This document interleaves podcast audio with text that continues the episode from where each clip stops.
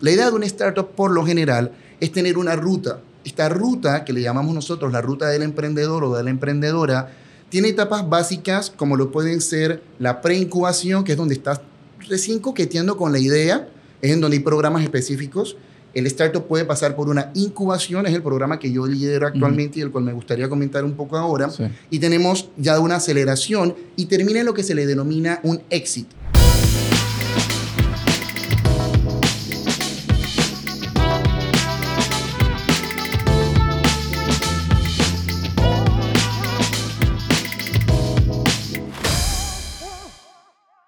Nuevo día, nuevo episodio con invitado exclusivo, eh, con muchísimo para contar. Eh, hoy en día, amigo, se puede decir. Sí. Eh, muchos amigos en común y, y se abrió esta oportunidad para que vinieras a hablarnos de temas súper interesantes. Porque, digo, te decía antes de empezar el episodio que para mí Ciudad del Saber es como un probablemente el lugar más cool de la ciudad, eh, pero es, es como que más allá de ver niños y jóvenes jugando, haciendo actividades al aire libre, ir a eventos al aire libre, eh, ir a comer en el food court de Ciudad Saber. O sea, hay como todo un ecosistema del cual queremos saber en la parte ya de emprendimiento, negocios, etcétera. Daniel Billingsley, gracias por acompañarnos hoy en un nuevo episodio. Gracias a ti, Elías, y gracias a todos y todas quienes hoy nos van a acompañar.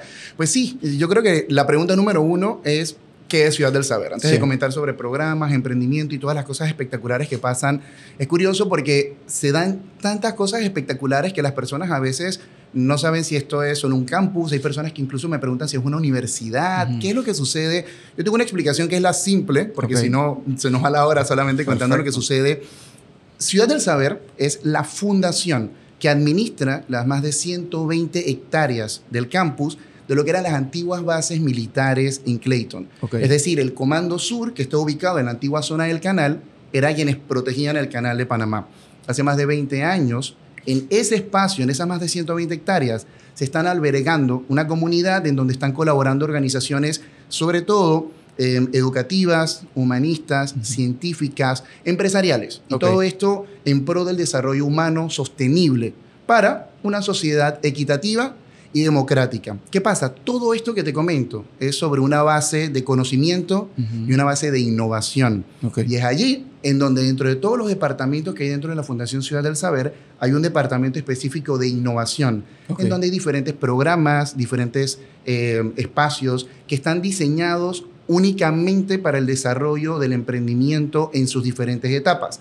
Entonces es ahí en donde nacen un poquito estas dudas como cuáles son esos programas, porque veo que en algunos programas hay emprendimientos tal vez más tradicionales, algunos innovadores, que es un startup, y yo creo que es lo que me encantaría conversemos un poco hoy dentro de lo que sucede. Seguro que sí. Antes quiero preguntar, porque me dio curiosidad, algo como esto, como, como lo que es Ciudad del Saber que acabas de explicar, sí en nuestra región existe algo similar. O sea, si voy a Costa Rica, Guatemala, ¿hay algo como esto así al nivel de Ciudad del Saber? Yo me atrevo a decir que con el mismo nivel no, porque se dan una serie como de casualidades, de coincidencias, como te decía, el hecho de que eran bases militares anteriormente, que no todo el mundo tenía, y hoy en día unos visionarios imaginaron este Panamá utópico. Y es muy interesante porque cuando uno llega, tú dices que es el mejor lugar de Panamá, y tú ves que las calles están pintadas, que tienes aceras, no solo son aceras, incluso son aceras permeables que permiten que el agua pase para que continúe el ciclo del mismo. O sea, es una cosa muy loca. Y esta idea, si bien en algunos países hay algunos digamos, campus en donde sí se aplica mucho la innovación y son programas, me atrevo a decir, por ejemplo, en Medellín hay espacios espectaculares tipo Ruta N, muy conocido, pero no abarca, como tú muy bien mencionas, todo lo que la Fundación Ciudad del Saber en plan como te mencionas, una fundación, eso ya de por sí es diferente, no tiene fines de lucro, eso lo hace muy exclusivo de igual manera. Y yo creo que lo importante es la comunidad y el ecosistema en donde se ha logrado tres pilares fundamentales, que es un hub de Naciones Unidas, que es eh, empresas privadas y que son emprendimientos. Entonces, esto es una comunidad muy curada que según la necesidad de la misma hay un equipo especializado que permite que se llenen nuestros espacios, desde el departamento de negocios, en donde hay más de 200 empresas que trabajan dentro del campus, hasta el departamento de innovación, en donde colaboramos y entendemos, cuáles son las necesidades que tienen los emprendedores. Programadores, perfecto, vamos a hacer un, eh, un push en que hayan más programadores y programadoras en el campus, etcétera, etcétera. Genial, genial. Digo, lo bueno de esta explicación simple es que vamos a generar más contenido sobre Ciudad del Saber en los próximos episodios, incluso visitar por primera vez el podcast se va a trasladar, ya tengo un montón de ideas en la cabeza. Eh, pero, como decías al inicio, tienes una misión particular dentro de Ciudad del Saber eh, y es de lo que queremos hablar hoy, porque este podcast, su, digamos, sus tres pilares es e-commerce, marketing digital principalmente y emprendimiento y sin duda alguna las tres de alguna manera convergen en Ciudad del Saber, pero especialmente emprendimiento es como, yo diría que este campo de los sueños para cualquier persona que está desarrollando un emprendimiento innovador, eh, sostenible, o sea, hay diferentes aristas que, pueden entrar ahí, pero es, es, como ese lugar, o sea, cuando yo voy es un lugar donde yo quiero vivir, trabajar, eh, tener actividades extracurriculares, todo, o sea, se presta para todo. Entonces, partamos de un poquito educación sobre este tema, esta palabra o este término que se ha puesto súper de moda, no sé de qué años hacia acá, que es el famoso startup. Sí. ¿Qué es un startup? Perfecto. Emprendimientos hay de todo tipo, tú bien lo comentas, hay desde eh, electrónico, hay tradicional, hay compañías tradicionales, el emprendimiento como tal no es más que esto, tú emprendiendo haciendo tu propio negocio. Ahora, ¿qué pasa? Cuando tú le agregas a este emprendimiento tradicional algunos factores muy importantes, uno de ellos es la innovación. La innovación tiene que estar y la innovación no es más que mejorar un proceso o mejorar un producto que ya existe 10 veces mejor, si es posible, de lo que ya hay pero sobre todo que sea adoptado por el público. Entonces, un startup tiene que tener un factor innovador por algo muy eh, particular y es que un startup tiene que ser escalable. Y cuando hablamos de la escalabilidad es que se permita multiplicar a paso agigantado fuera de, digámoslo así, las fronteras del país en el que existe. Y es por eso que la mayoría de startups, y que si bien esto puede ser un mito, son tecnológicos. No necesariamente lo tienes que ser. Hay startups, y me atrevo a decir, Celinas es un gran ejemplo de algo no necesariamente tecnológico, pero ahí mira hasta dónde han llegado. Entonces, ellos tenían el factor innovador y ellos tenían el factor de escalabilidad y rápidamente multiplicaron esta idea más allá. La idea de una startup, por lo general, es tener una ruta. Esta ruta, que le llamamos nosotros la ruta del emprendedor o de la emprendedora, tiene etapas básicas como lo pueden ser la preincubación, que es donde estás recién coqueteando con la idea, es en donde hay programas específicos. El startup puede pasar por una incubación, es el programa que yo lidero actualmente y el cual me gustaría comentar un poco ahora. Y tenemos ya una aceleración y termina en lo que se le denomina un exit. Básicamente un exit es que todo startup en teoría nace para ser absorbido por una multinacional. Tener un éxito es que pueda salir en bolsa de valores, tenga siempre una compra muy grande, espectacular. Entonces, para llegar a todo este proceso, hay diferentes metodologías, pero hay una realidad, Elías, y es que no hay una fórmula. O sea, no hay una fórmula escrita que te diga, si tú haces esto, eres un startup. No, porque de ahí es en donde te puedes ayudar a ahorrar tiempo y espacio con estos programas del cual hoy vamos a conversar, pero en resumen, pues un startup no es más que un emprendimiento muy innovador, con mucha escalabilidad y que se puede apalancar a través de la tecnología para llegar a este objetivo. Clarísimo. Y voy a hacer un paréntesis aquí que es un paréntesis clave para seguir con el tema, pero ¿cómo llega Daniel Billingsley a esto? una pregunta, me quedo igual, una hora comentando, pero el resumen es el siguiente. Curiosamente, yo estudio sistemas en telecomunicaciones eh, y sistemas, que telemática. De esto me di cuenta que me encanta programar, pero como te habrás dado cuenta, me gusta mucho hablar también. Así que la vida me va llevando a durante 10 años trabajar dentro de venta y asesoría financiera en bolsa de valores. Esto me permite vivir fuera de Panamá durante 6 años, pero me di cuenta que hay algo que me hace falta, es muy cuadrado, esto no satisface la necesidad de emprender, de innovar, de conocer cosas nuevas.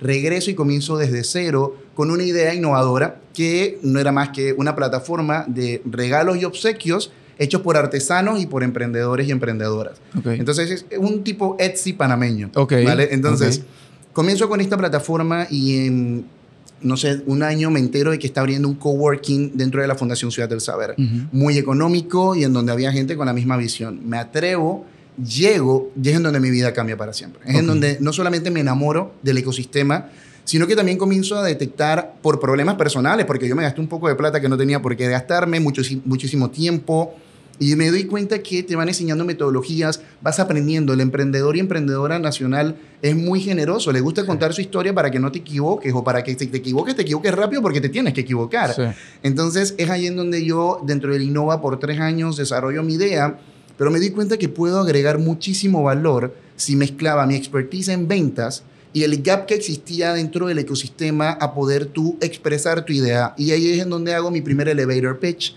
Y es ahí en donde me especializo hoy en día. Eh, soy el, mentor en los diferentes programas, que hay más de 5.000 emprendedores y emprendedoras. Les estoy ayudando en diferentes etapas acá en el pitch. Entonces, comienzo como ventas, termino como emprendedor, hago un match de eso y hoy en día pues soy el especialista en el programa de incubación y aceleración con el equipo de innovación en la fundación. Genial, buen, buenísima historia.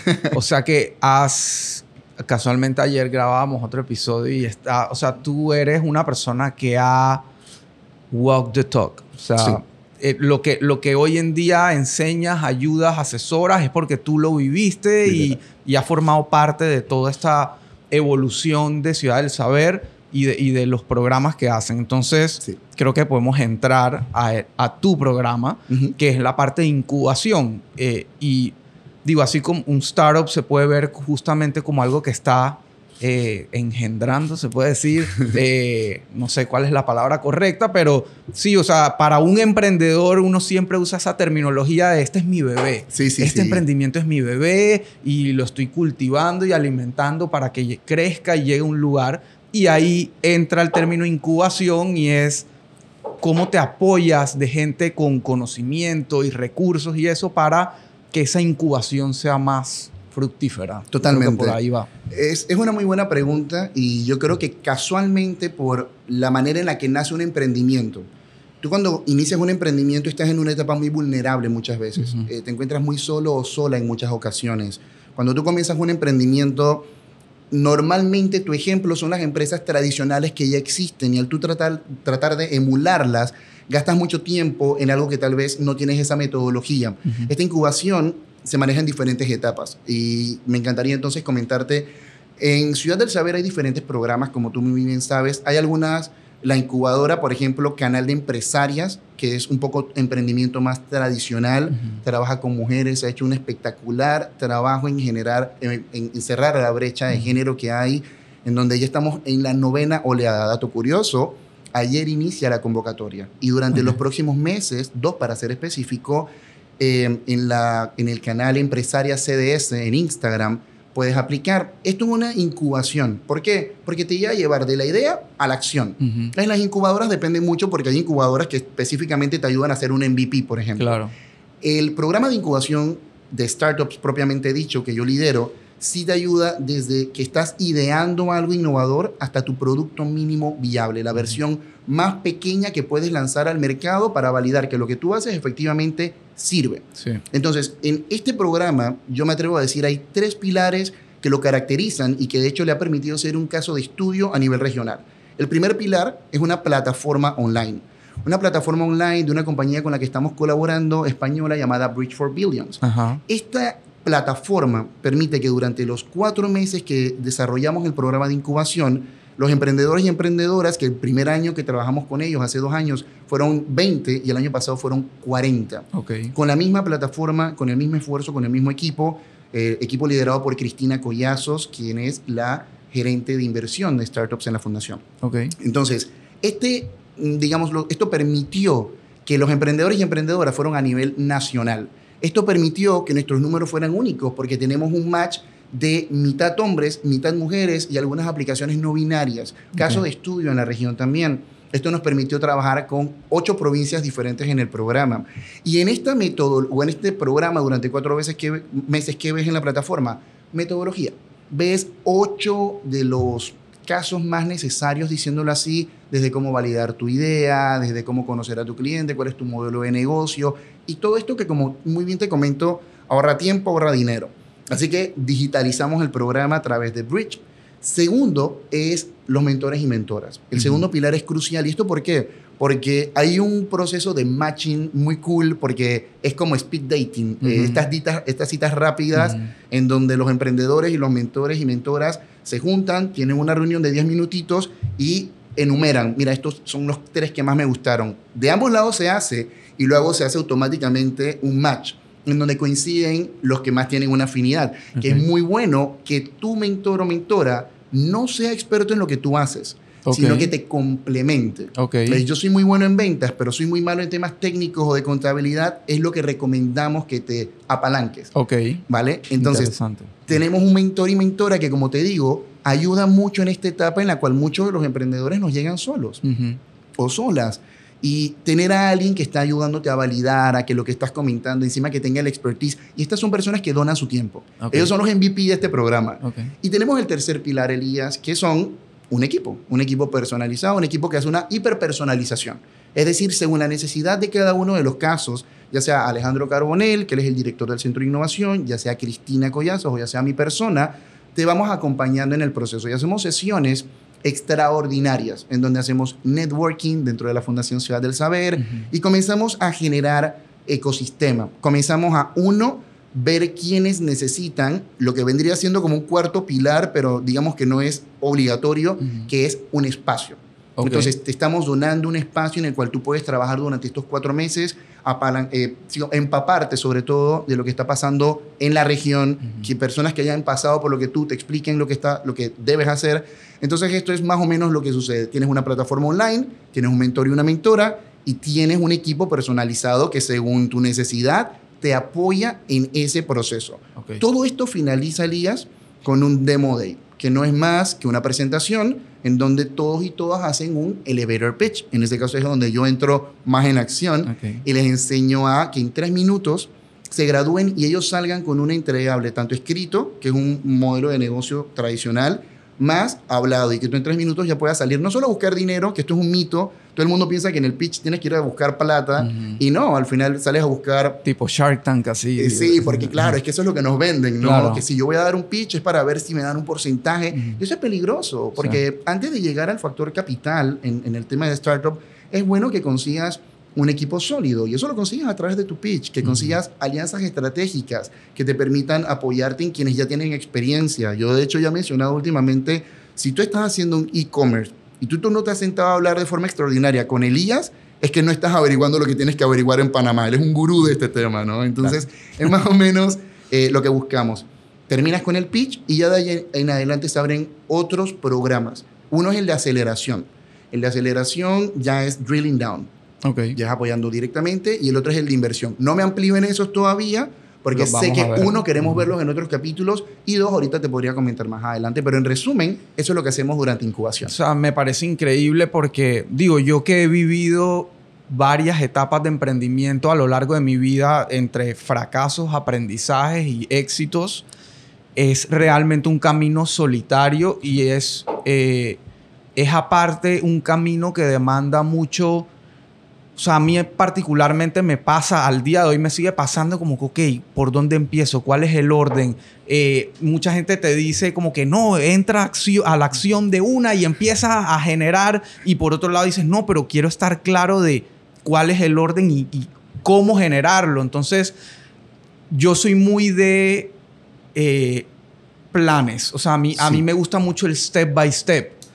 Y siento que eso es justamente lo que Ciudad del Saber está ayudándole a estas mentes creativas, emprendedoras, innovadoras a lograr, a decir, ok, la idea es tuya, tú eres el creativo, tú eres el que va a ejecutar, pero si tú quieres una guía y un acompañamiento paso a paso que te evite estos estrellones innecesarios, porque estrellarse a veces es necesario, eh, aquí estamos eh, gratis, ¿entiendes? Sí. Totalmente gratis.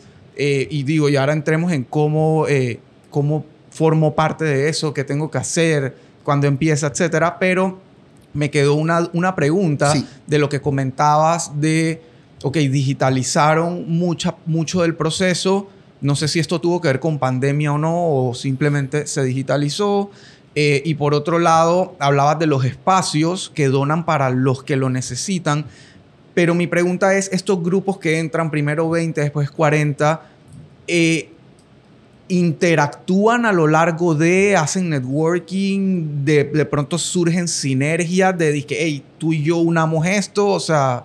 Es, es una excelente pregunta. Y yo creo que es uno de los casos más cool de lo que sucede, porque dentro de lo que me mencionabas, y luego te diré un poco sobre eso de las metodologías, hay networking y la idea es la colaborativa. Yo creo que sí viene un poquito por la pandemia, porque no necesariamente porque la fundación así lo buscó de inicio, sino porque fue la tendencia mundial. Y de hecho hoy en día eh, todos y todas estamos a un clic de estar en una incubadora internacional incluso. Pero bueno, tenerlo aquí, que hable tu idioma, que esté tropicalizado, porque sabemos que también hay estas aceleradoras internacionales tipo Y Combinator que suenan súper cool, pero ese no es el escenario que vivimos aquí, eso no está tropicalizado, ¿no? Entonces, bastante bueno que sea desde alguien que hable tu propio idioma. Sí, yo creo que ayuda mucho a entender cómo a través de la pandemia digitalizar las cosas nos permitía ampliar. Entonces, fue en ese caso un buen problema porque hoy en día nos ha permitido ser el caso de estudio que somos. Eh, dos, sí donamos, y esto es importante, los espacios mientras estás en incubación, pero de igual manera esto es otro modelo de negocio de la fundación. Las personas pueden llegar y sin necesidad de estar en el espacio, eh, eh, perdón, en el programa pueden alquilar el espacio. Y está el Innova 109. El Innova 109 es uno, lo que antes era un, templo ecuménico. Era la iglesia, imagínate. Lo convierten en un coworking que sobre todo en etapa temprana. El Innova 104, que es un poquito ya más avanzado, y el Innova 101, que tiene de igual forma otro perfil y todo esto es lo que complementa, ¿no? Entonces, regresando en, en cuestión, Recuérdame la, la pregunta eh, core.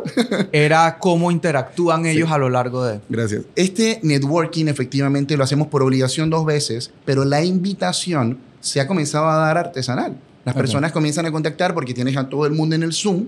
Luego de esto, nosotros invitamos a la propia fundación a que hagamos talleres, a que hagamos paneles, a que conozcan un poco. Y la cantidad de colaboraciones son increíbles. Eh, sé que Iván Curani vino aquí, Iván pasó por incubación en algún momento con Tribu Network, ellos tuvieron colaboraciones muy interesantes con otro participante, Juan Hu, por ejemplo, y ambos estuvieron en incubación. Que estuvo ayer aquí, Juan. Estuvo ayer Juan, entonces imagina, ellos dos, que en teoría estaban en temas diferentes, terminan colaborando juntos. Tenemos emprendimiento, y esto es algo muy especial, con un carácter sostenible, como lo son, por ejemplo, Clandestino Lab. Entonces, Clandestino estuvo en el programa hace dos años y ellos hacen eh, primero arte y sobre todo eh, furnitures, muebles y demás de material reciclado. El trabajo que hacen es increíble. Ellos cuando entraron a incubación hacían coasters desde un hornito para hacer pan. Hoy en día tienen una maquinaria espectacular, están en la fundación y ellos venden su producto y hacen colaboración entonces con otro emprendimiento sostenible que entró el año pasado, que son Simple AF. Y ellos lo que están haciendo son eh, ropa eh, con temas sostenibles también. Igual colaboraciones con Istmo, de Diego, que ellos tienen estas camisas hechas de plástico, estos t-shirts y una comunidad eh, muy grande. Entonces, colaboraciones, cuando tú eres sostenible, es muy difícil que tú, que tú encuentres gente igual sostenible. Entonces, ese fue un caso. En temas tecnológicos, lo mismo. Ayer, literal, eh, esto es muy curioso, del año antepasado teníamos un emprendimiento de drones. Y tenemos un cliente dentro de la fundación que tiene su propio emprendimiento, se conocieron en un Demo Day y ahora están haciendo una plataforma que va a ser como un hub de drones a nivel nacional. Compra de cosas, información, licencias y todo esto está pasando en la fundación. Entonces, respondiendo a tu pregunta, sí, el networking es obligatorio, bueno, casi obligatorio, pero sí están haciendo muchas interacciones que ni siquiera gestionamos nosotros y que están haciendo que las personas hagan ideas espectaculares. Buenísimo, increíble. Digo, yo la verdad, el tema educativo siempre me ha apasionado. Eh, como aportar valor, dictar cursos, eh, seminarios, qué sé yo, y siempre automáticamente pienso en Ciudad del Saber, pero no necesariamente sé cómo, cómo entrar o cómo ofrecer algo. Em, y ahora, escuchándote, entiendo que hay tema de mentores que donan su tiempo, que donan conocimiento, que después podemos hablar de eso, porque me, interesa, o sea, me, gusta, me apasiona de verdad si puedo aportar algo. Eh, pero digo, en general me parece increíble de verdad todas las oportunidades que hay, todas las oportunidades que se dan.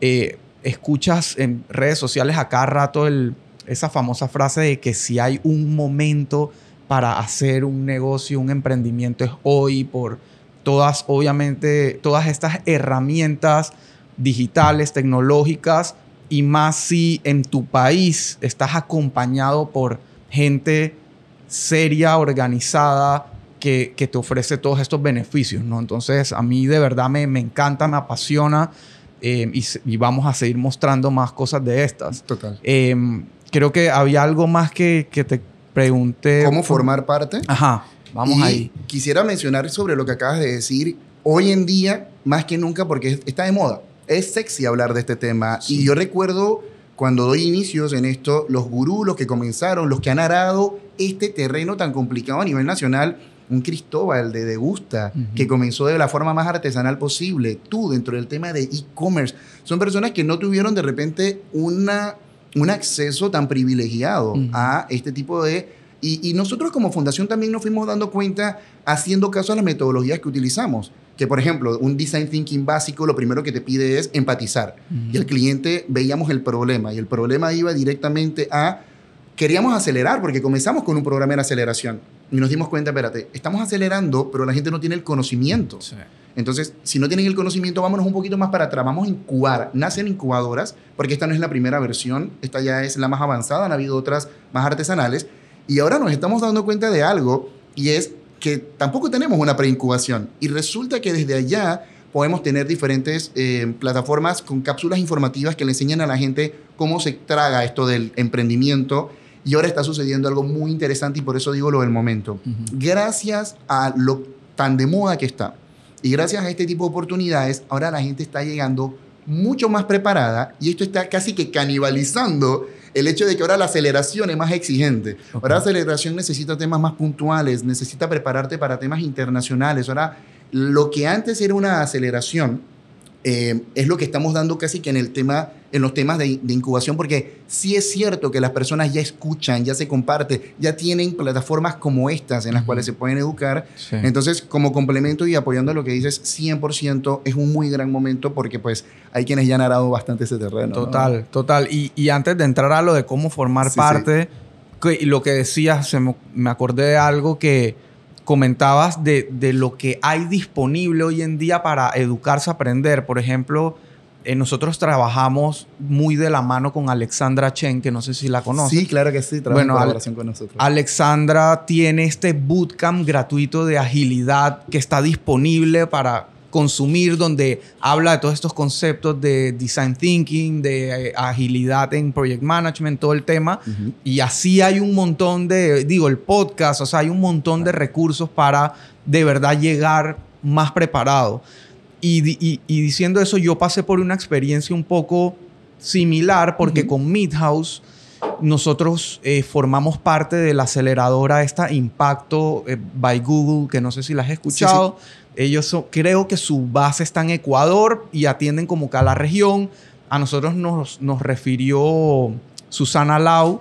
También trabajamos con eh, ella. Y digo, y pasamos por ahí, pero me acordaba de esto por lo que mencionabas, que hay aceleradoras, incubadoras en, en muchos lugares de todo tipo pero definitivamente, o sea, mi consejo que pasé por ahí y, hicimos buenas amistades, incluso otra gente de mi cohort estuvo aquí visitándome, todavía mantengo contacto con, con el tú de allá, eh, pero la realidad es que habían cosas donde no me sentía identificado.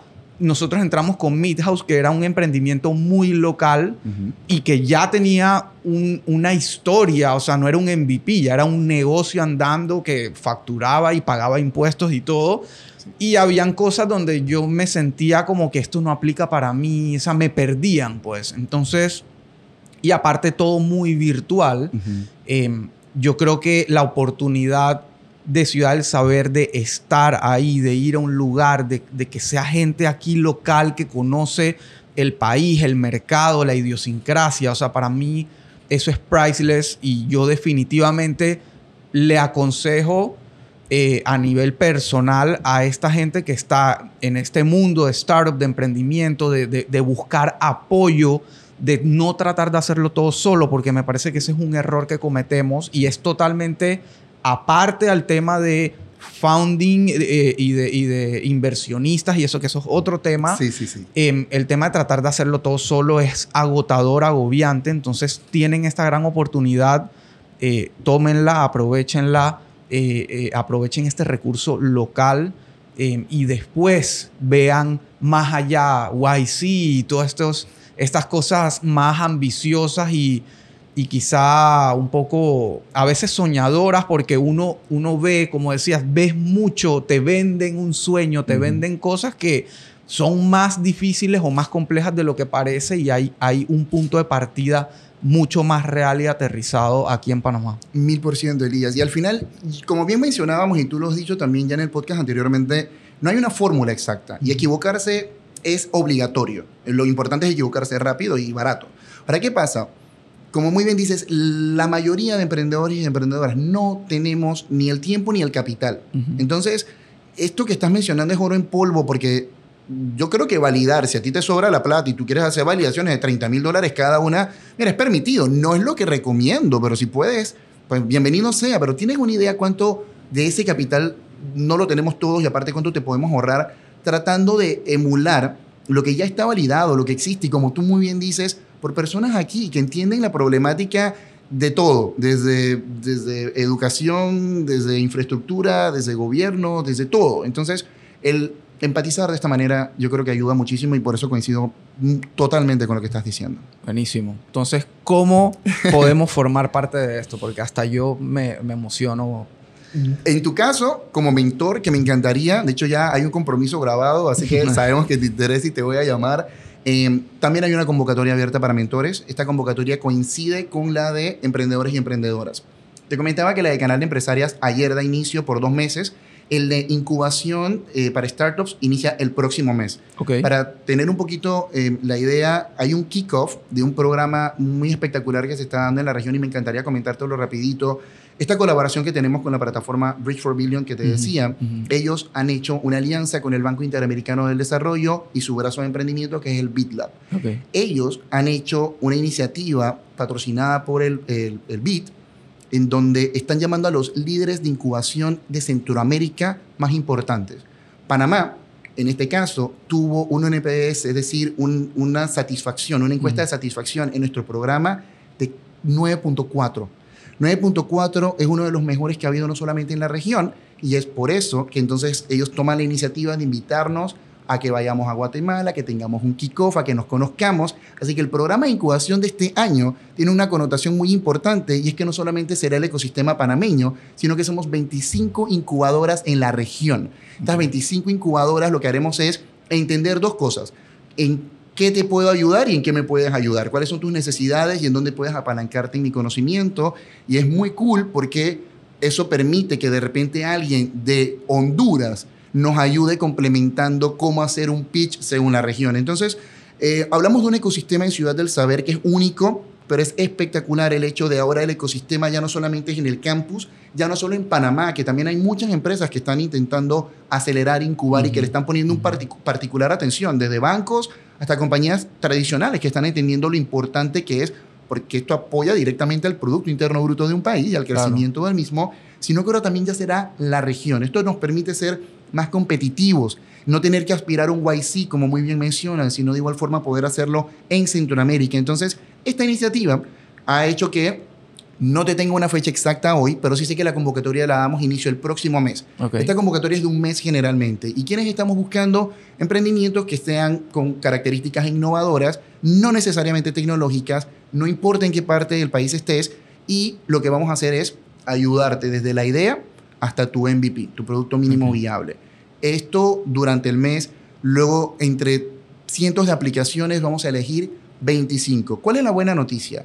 Que nosotros detectamos como equipo quienes no formen parte de esta incubación que tiene un perfil startupiano, si de repente te conviene más canal de empresarias, o si de repente estás listo o lista para aceleración, o si incluso lo que necesitas simplemente es una oficina en el cual puedas colaborar con otras personas y el próximo año sí llegas a la incubación de startups. Es decir, sin importar la etapa en la que te encuentres, nosotros intentamos ubicarte, ayudarte y quién sabe lo que necesitas es una mentoría y es donde llamo a Elías y le digo, ahí tengo una persona que está haciendo e-commerce, pero yo creo que no necesita todo un programa, sino más bien un consejo, háblate con él o ella y es más o menos lo que nosotros buscamos. Entonces, ¿cómo formar parte? Eh, no es más que seguir las redes de la fundación. La página de internet siempre lo publica, pero yo siempre lo veo en Innova CDS, la sigla de Ciudad del Saber. Innova CDS es la cuenta de el, el el equipo para el cual yo trabajo, tenemos la cuenta de Ciudad del Saber, literal arroba Ciudad del Saber, la cuenta de empresarias CDS, y ahí es en donde normalmente estamos. Eh, Esto es Instagram, ¿no? Esto es en Instagram. Tenemos también nuestro LinkedIn, también tenemos la página de internet, que es el portal en donde soltamos toda esta información. Entonces, yo en Instagram es donde normalmente veo más movimiento y también está el trato personalizado. Si alguien está interesado, se puede comunicar directamente conmigo. Mi correo es de cdspanamá.org. Lo ponemos en, en, la descripción. Lo ponemos en la descripción y se pueden comunicar directamente. Y tenemos, es más, tenemos una ejecutiva de dinamización y atracción que es quien dirige hacia donde tienes que ir. Yo puedo de igual forma dar mentorías. Entonces, la participación básicamente es estar un poquito pendiente. Ya hay una abierta para canal de empresarias, específicamente mujeres. Eh, dentro de un mes es incubación. Muy pronto vendrá aceleración y ni te cuento inversión, que eso pues obvio es lo más buscado. La fundación ya ha invertido más de medio millón de dólares en emprendimiento tradicional en la etapa más delicada de todas, eh, que es dando inicios, y la verdad es que los resultados están siendo espectaculares. Así que invitarlos a todos y todas a que participen. Genial para ir cerrando, me quedó una duda. En términos de formalidad, ¿hay algún requisito para estos participantes? ¿O es que soy yo, Elías Manopla, con esta idea y, si quedo, quedo? ¿O es que hay que tener aviso de operaciones? Es una excelente pregunta y muy recurrente y gracias por hacerla, porque se me iba a decirlo. Cualquier persona puede aplicar. Y si eres, por lo general, menor, si tenemos restricciones del permiso, pero de ahí en adelante... Eh, cualquier persona con una muy buena idea, porque incluso en la incubación te invitamos a que todavía no te metas en el lío legal, todavía no estés gastando una plata, también tuviste ya un capítulo en donde estabas viendo derecho de autor y estas cosas, eso es un poquito más avanzado, eso es cuando tu producto ya está validado, cuando ya funciona y demás. Entonces, no necesitas tener un aviso, no necesitas tener una empresa en incubación, en preincubación, en canal de empresarias. ¿En qué momento esto se pide ya, por ejemplo, en una inversión? cuando vamos a invertir capital semilla en tu emprendimiento, sí es importante que tengas la estructura básica para que se tenga a dónde dar el dinero, porque no te lo podemos dar como persona natural, pues por políticas de la fundación. Pero no, no es necesario nada de esto, digámoslo así. Entonces, quien, quien, tenga una idea innovadora, que aplique. Buenísimo. Em, Rafa, ¿tienes algo ahí? algo? yo no tengo nada que agregar. por eso he estado callado el episodio. me ha gustado mucho lo que lo que ha comentado. Está cool, la verdad. Ciudad del Saber, visita, tú vives por esa área. O sea, yo vivo cerca, la verdad, y lo visito, o sea, más que nada como los fines de semana. Voy a correr, a veces juego fútbol por ahí también, así que. Ah, bueno. ¿Has ido a algún evento? Eh, mira que. Sí, bueno, sí, al. al ah, se me va el nombre. Jazz. El Jazz, Festival. Eso. Fui al Jazz Festival y ¿qué más he ido? Microbrew. Sí, también fui, también fui una vez que hubo como algo, un fest hace poquito de, de también como de, de, cerveza y algo así, no me acuerdo muy bien. Sí, el Barbecue Fest. Estuvo ah, hace poco. Ah, ese, Perfecto. Estuvo el Barbecue Fest, que ha ido uno finalizando el año pasado, este de aquí. El fin de semana que viene es el micro. Sí, eso también voy. El viernes y sábado, el micro. Así que compren sus boletos porque el verano y lo que viene de pandemia está haciendo que todos los eventos tengan disque siete veces más personas de lo que se esperaba. El macro. Todo el mundo tiene ganas de interactuar, de volver a hacer vida social. El Macro Fest, que por primera vez se está celebrando en la fundación también, ya se había, se había hecho en Panamá la Vieja, se está haciendo. Ese, Alexandra me ayudará para marzo. Eh, 2021 aproximadamente. Eso es 18 y 19 de marzo. belleza, gracias. Yo estoy clarito porque yo quiero ir, pero tengo una condición todavía. Este, esa es la, la, pregunta que surgió el... Sí. hazla, hazla, que yo le iba a hacer. ¿Qué cosa? De, Lo del lagarto. Ah, sí, sí, sí. que han comentado... han comentado hasta lo busqué en las preguntas Últimamente de que hay, hay un lagarto en el lago ese, entonces la gente quiere saber si, si eso es cierto o si ya Hay varios.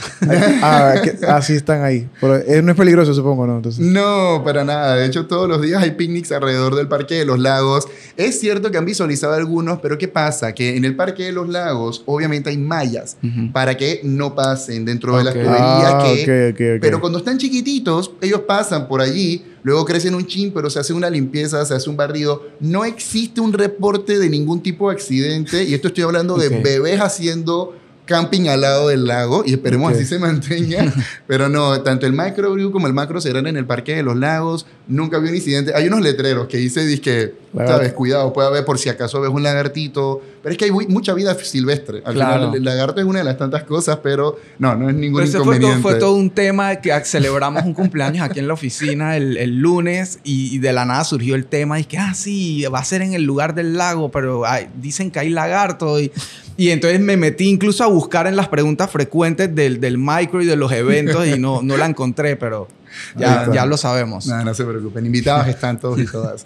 Y bueno, esos son algunos de los eventos, como muy bien mencionas. Eh, igual en las redes también los están compartiendo constantemente. Literal, eh, mi compañera Alexandra y su equipo están actualizando todos los días y todas las semanas cuáles son los eventos. Así que no solamente para incubación, para aceleración, para canal de empresarias, para todos los eventos de lo que está sucediendo en el campus, incluso hasta las promociones en la cuenta de, de la plaza de Ciudad del Saber o el parque. Importante, la gente me dice, oye, ¿y el parque qué pasó? Bueno, el parque, antiguo parque Kiwanis, hoy en día es Parque Ciudad del Saber porque ya también es administrado dentro de las 120 hectáreas que comentaba al inicio del podcast. Genial. Digo, ya saben, Ciudad del Saber, espectacular, comunidad, ecosistema, todo, todo está ahí y de verdad hay que aprovecharlo y valorarlo un montón. Así Muchísimas que gracias. por mi parte, Dani, mil gracias por todo lo que has compartido, información sumamente valiosa para este podcast. Ahora, si nos están escuchando de afuera, que hay gente de afuera que puede venir y trasladarse si quieren a ubicarse en Panamá y a- aplicar algo en Ciudad del Saber. Excelente pregunta también. De hecho, depende, porque esto no lo mencionaba, pero hay emprendimientos como los tuyos que ya están avanzados, constituidos, que tienen la carcasa y el pelaje. Tú puedes ser cliente de la fundación y tú puedes traer tu empresa a Panamá e instalarla dentro de la fundación siempre y cuando tú apliques para ser un afiliado. Ok. Y ser un afiliado tiene características muy particulares porque te ayudan en tema de visa para que puedas traer a los otros trabajadores y trabajadoras, en descuentos muy importantes en temas eh, de impuestos, en traer maquinaria del extranjero y algunas otras cosas que sería muy bueno si una empresa ya constituida tiene intenciones. Hay un departamento entero de negocios que trabaja con ONGs, que trabaja con eh, temas tecnológicos, como lo es Alessandro Francolini, que tenemos ya todo lo que necesites, eso es una parte. Y si estás comenzando en etapa como la que hemos hablado en el capítulo, hemos trabajado con muchos y muchas extranjeros y extranjeras que sí tienen que tener la empresa en Panamá. Esto es muy importante. No necesariamente constituida, como mencionábamos, que, pero tu intención sea por lo menos que la empresa funcione y sea una solución a nivel nacional, porque pues Claro. la idea es eso, que el ecosistema nacional crezca, pero tenemos emprendedores que normalmente en el flujo